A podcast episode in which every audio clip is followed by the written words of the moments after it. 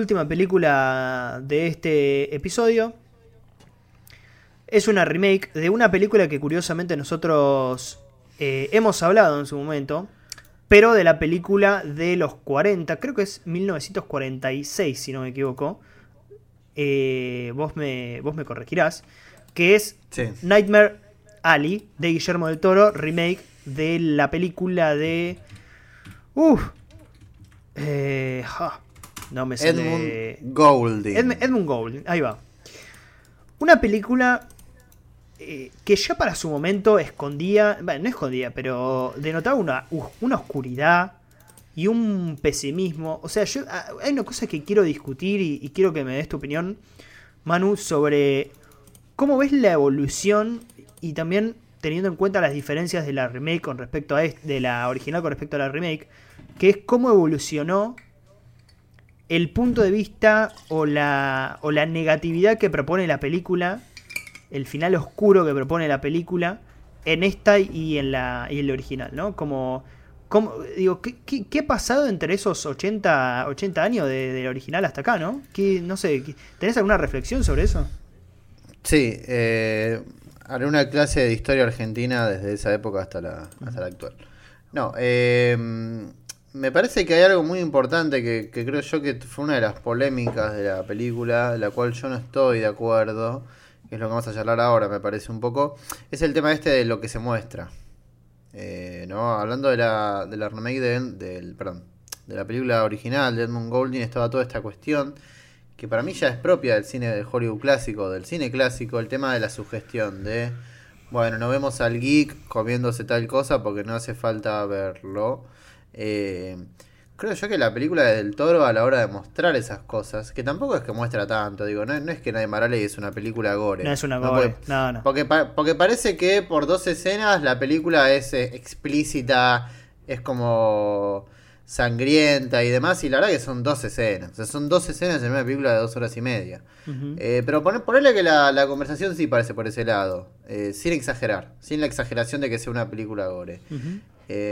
Creo yo que lo que pasa, y es un poco la temática de todo este episodio, es por qué se tiene que mostrar eso ahora. Eh, ¿Por qué este ya no es un tiempo para la sugestión? Eh, y no quiere decir que estemos diciendo que las películas tengan que ser alegóricas. No en el sentido, no, estamos diciendo que tengan que ser obvias. Obvias en el sentido de una sola lectura y demás. Porque yo creo que lo más interesante que hace del toro, y creo yo que es el miedo que teníamos nosotros como, como Cracosia Podcast entidad, Era, era este tema de que mm, lo infantilice o lo vuelva muy como, como no me sale la palabra, como de una sola lectura, ¿no? Como algo muy homogéneo. Cuando creo yo que lo que mantiene la película original es justamente lo, contrario. Es, es, heterogeneidad y esa cuestión de, al igual que Red Rocket, al igual que Deep Water, ambigüedad con respecto a varias cosas eh, que hace que la película no se sienta plana. Eh, ahora, dentro del departamento de lo que se tiene que mostrar o lo que no se tiene que mostrar, parece que es una película que claramente dice, no, acá se tiene que mostrar esto. O se tiene que mostrar la sangre en el momento del engaño final para que se sienta más, eh, más dura la, caída de, esta persona que quiere como ver, volver a ver a su esposa fallecida. Eh, no creo que sean cosas casuales y no creo que, son, no, creo que sean cosas que descartaría al instante al compararla con la película original y, la sugestión, que repito, no es solo una sugestión de la película de Edmund Golding, porque también hay que decirlo, Edmund Golding, y esto ya lo hemos dicho en el episodio anterior, no es Hitchcock. o sea, mm. Edmund Golding es un director que, como ocurría en el Hollywood clásico, podía ser una obra maestra eh, y al día siguiente te filmaba Bambi, ¿no? Como algo muy pavote. Eh, entonces, es más parte de la sugestión del Hollywood clásico que del propio Edmund Golding como autor, que no lo es. De hecho, es lo que va a pasar con Guillermo del Toro, que ahora va a filmar Dumbo, ¿no? Digo, no hay tanta diferencia como. No, eh, Pinocho, Pinocho. perdón. Eh, ni en ese sentido. Eh, me parece que, que, no, no, ha cambiado tanto eh, por, esa, por esa cuestión.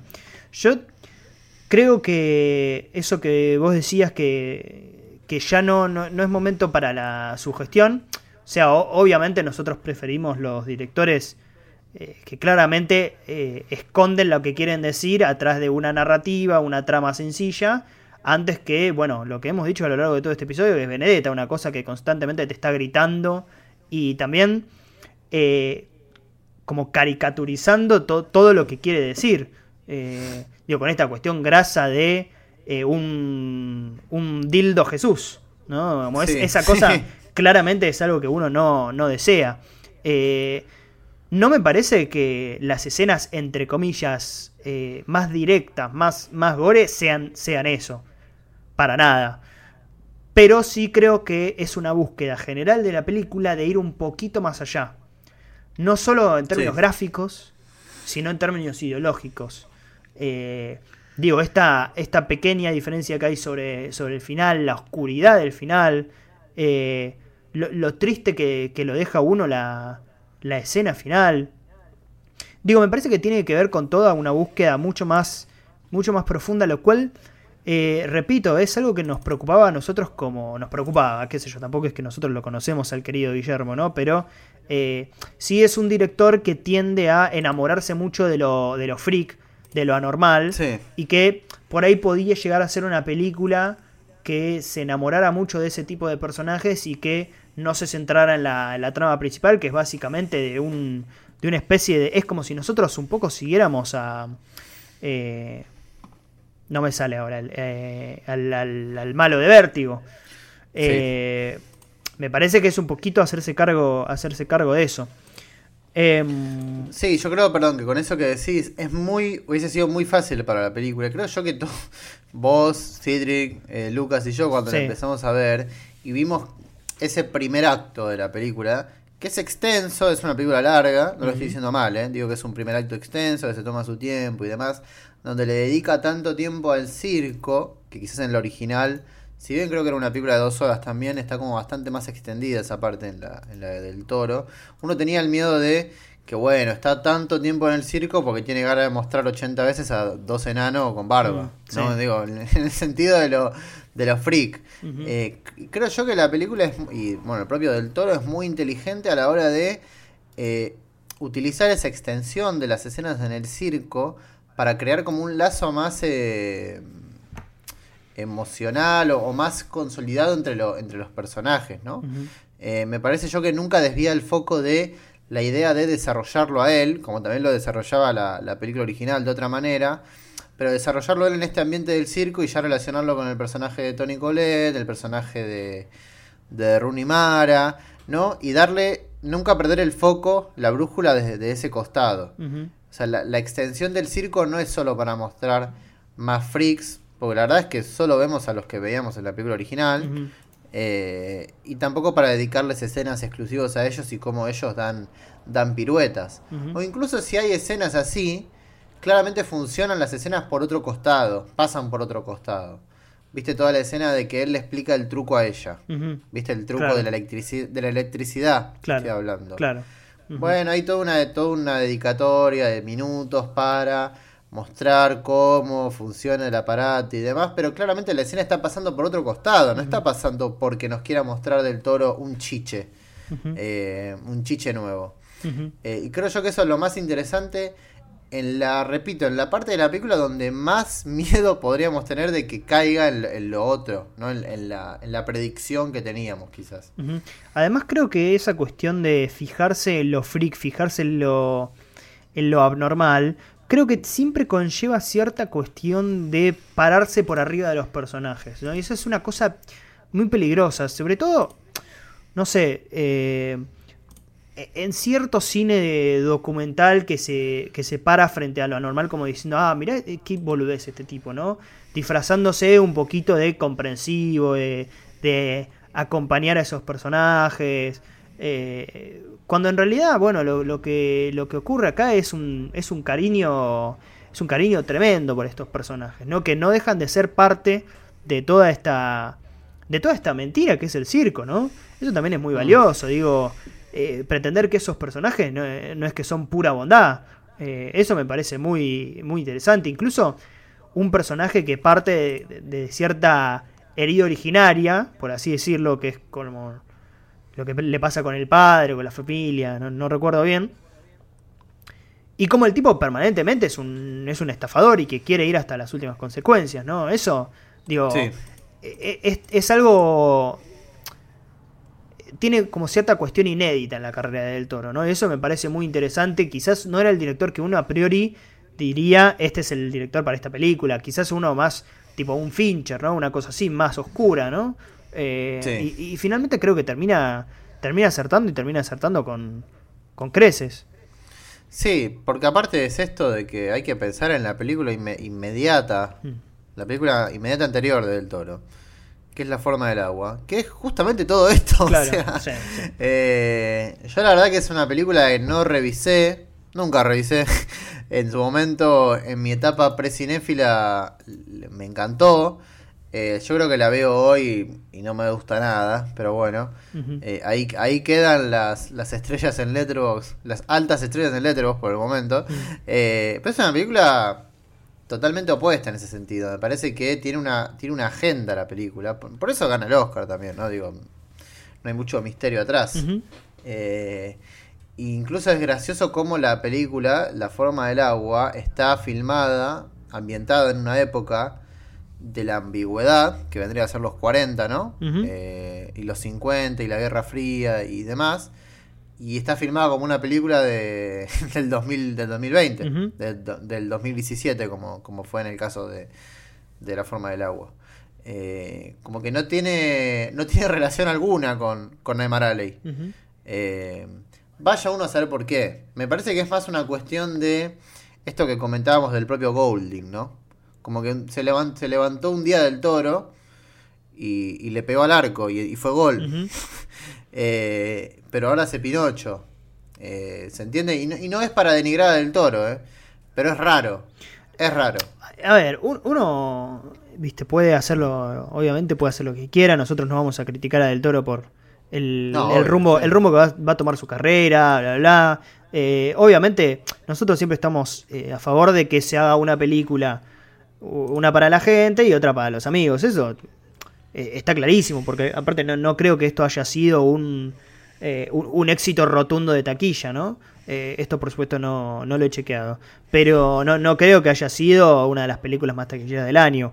Tampoco creo que sea Pinocho una de esas, pero sí que es una fuerte candidata, por ejemplo, a competir por película animada o, alguna cosa así, qué sé yo. Eh, pero sí me parece interesante como este recorrido que se hace de Nightmare Alley original a esta Nightmare Alley respecto de, parece que cierta preocupación por la, la, cuestión de la, de la oscuridad y, del querer vencer a, ese mal y, querer en cierto punto estar a la altura de Dios, que sigue latente, ¿no? Como esa cosa de el millonario que, bueno, como tiene todo el poder adquisitivo del mundo, puede creer revivir a esa.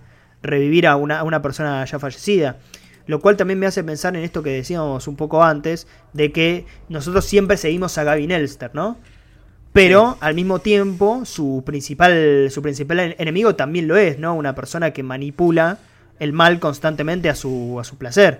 Eh, entonces, eh, me parece que en ese sentido no, no, no, no, ha, perdido, no ha perdido actualidad la película, ¿no? Eh, digo, Nightmare original. Sí, además teniendo en cuenta también con el auge de esta cuestión de las. que habla mucho, bueno, Citric, ¿no? Y también que escuchamos todos los días, creo yo, a, Pablo Salum, ¿no? En cuestión de las neuro. ¿Cómo se llama? Perdón, de las pseudociencias. Sí. Eh, creo yo que la película tiene cierta cuestión de actualización coyuntural por todo el tema que está ocurriendo ahora con este tipo de, de cuestiones. Eh, todas las cuestiones New Age, ¿no? Las sectas New Age, el tema de las, bueno, de nuevo, las pseudociencias, eh, las, la generación Zoe y demás es, creo yo que la película encuentra cierta actualización coyuntural ahí que quizás no estaba tampoco tan, o quizás, dicho de otra manera, que en los 40 pasaba por otro lado, porque ¿qué, qué, es el mal sino, sino una constante actualización, ¿no? Eh, en otras formas. Eh, creo que la película muy inteligentemente eh, plantea eso para el, para el ahora y, funciona.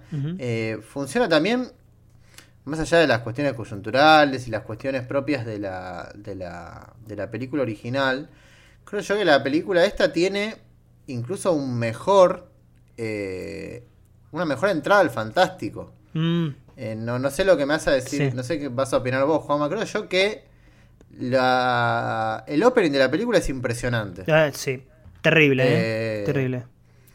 Después, creo yo que sostiene el nivel. A mí me encanta la película entera. Pero el opening es increíble. Eh, y creo yo que ahí. eh, ahí no sé si es la mejor película del año. eh, en esos minutos. O al menos tiene, si querés hacer la cosa eh, lúdica, decir el mejor opening, bueno, es este.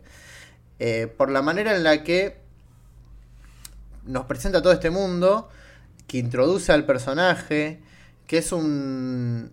es incluso un opening pre. eh, pre película original, porque es un opening mudo. Eh, vi- Viste que siempre se dice el cine mudo, que bueno, que en su máximo. máximo. ¿cómo se dice? En su mejor época, mejor dicho, en su mejor época el cine mudo era lo más puro que podía existir. eh, Sí, en cuanto al cine lenguaje, digamos. en cuanto al lenguaje, porque era todo imagen, era todo, todo forma, todo eh, plano. Eh, y acá, al no tener diálogos, es prácticamente cine mudo, que el original no era eso. Por una cuestión de época, no por algo eh, de elección.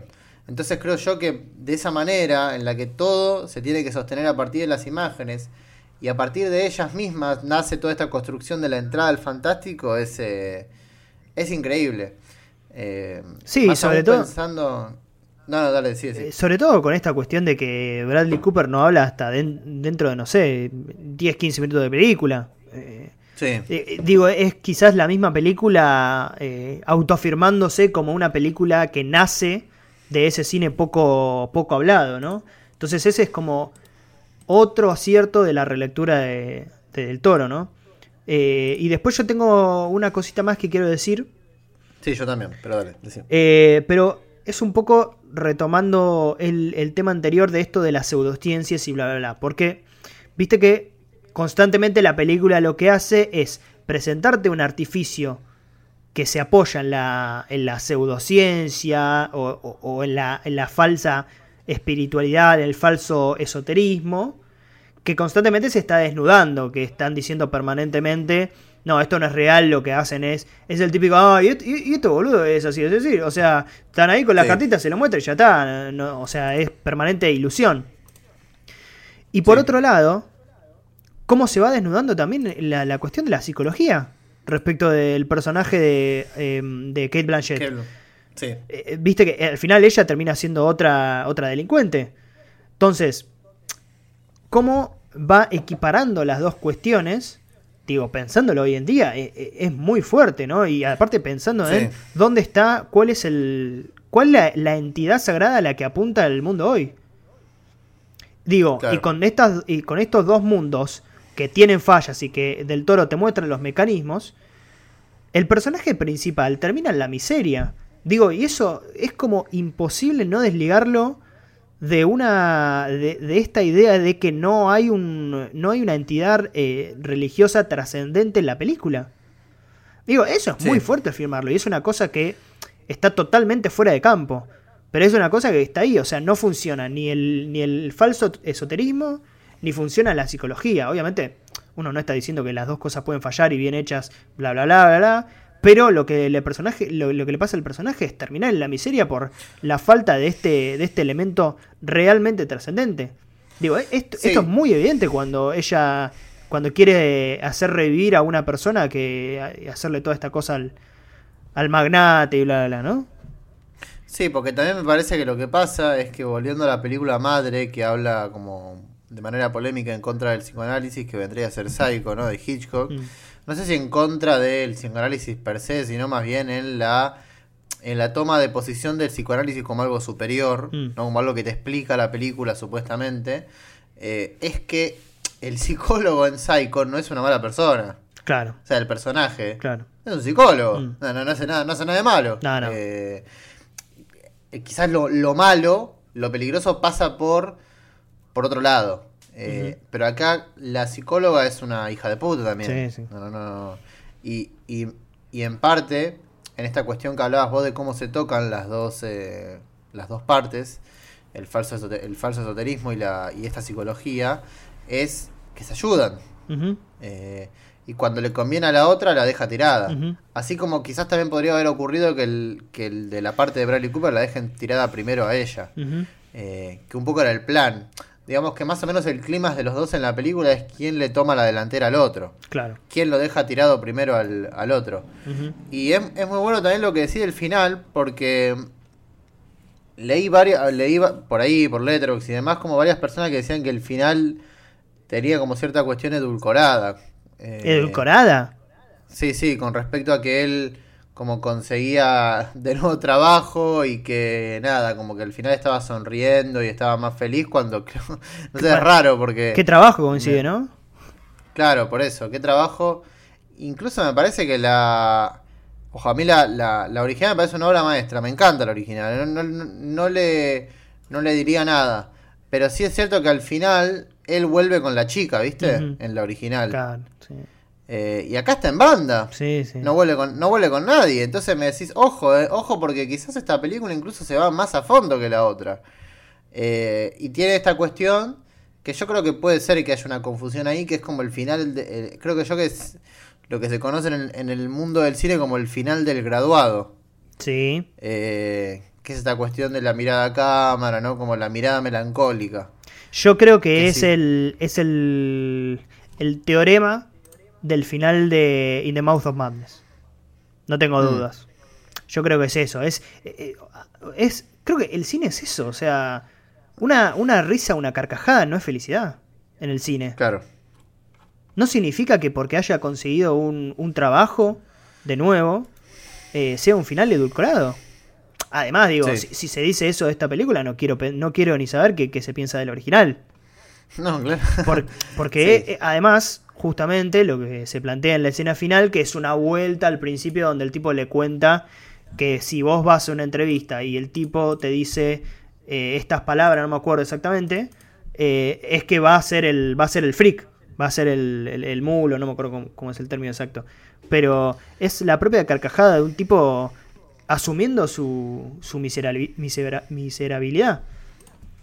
Sí, sí, tal cual.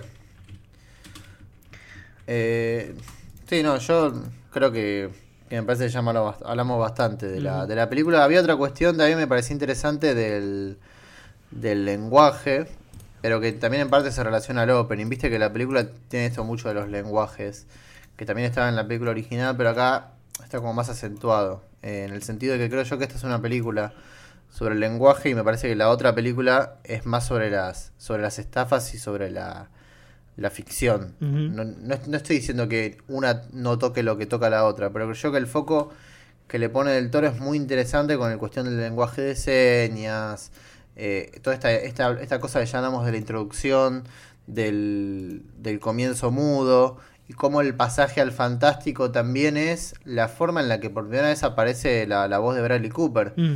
Eh, viste, y esto lo escribí en Letterboxd, pero viste que cuando pasa la, la boca del diablo y entra a buscarlo al geek es cuando habla por primera vez. Eh, entonces está, está todo muy coordinado en, en ese opening y después, nada, en el resto de la película se, se toca. Porque también pasa eh, por el costado de estas otras cosas que estuvimos hablando, ¿no? Porque este tema del lenguaje de la psicología, el lenguaje de este falso, te- eh, ¿cómo se llama? Esoterismo. esoterismo, eh, también tiene una cuestión con la lengua. Entonces, creo yo que toda la película se estructura se estructura alrededor de eso eh, y nada, me parece que lo hace como de muy muy buena manera. No sé qué esperar de Pinocho, pero al menos me nos dejó como una de las grandes películas de, de 2021, el amigo del toro. Yo creo que es una, una de sus mejores películas de su, de su carrera. Para mí, injustamente, va a ser olvidada dentro de su carrera. Lo, lo Sí, siento mucho. bueno, de, de- de hecho la fue mal recibida. Me imagino. O sea, fue, le fue mal en taquilla y, y los fans del- a los fans del Toro no les gustó tanto. Lo cual es muy gracioso, ¿no? Pero bueno. Sí, e- es gracioso y es coherente al mismo tiempo. claro. Eh, porque Por es una película muy poco, muy poco del toro. Vos eh, te voy a hacer una pregunta que por ahí te va, te va a comprometer un poco. Chan chan. ¿Cuál preferís? ¿De estas tres? No. Ah, eso también, Ah. eso también lo podemos charlar. Pero. ¿Nightmare Alley 2021, 2022 o la original? Eh, uf. No, yo creo que el original todavía.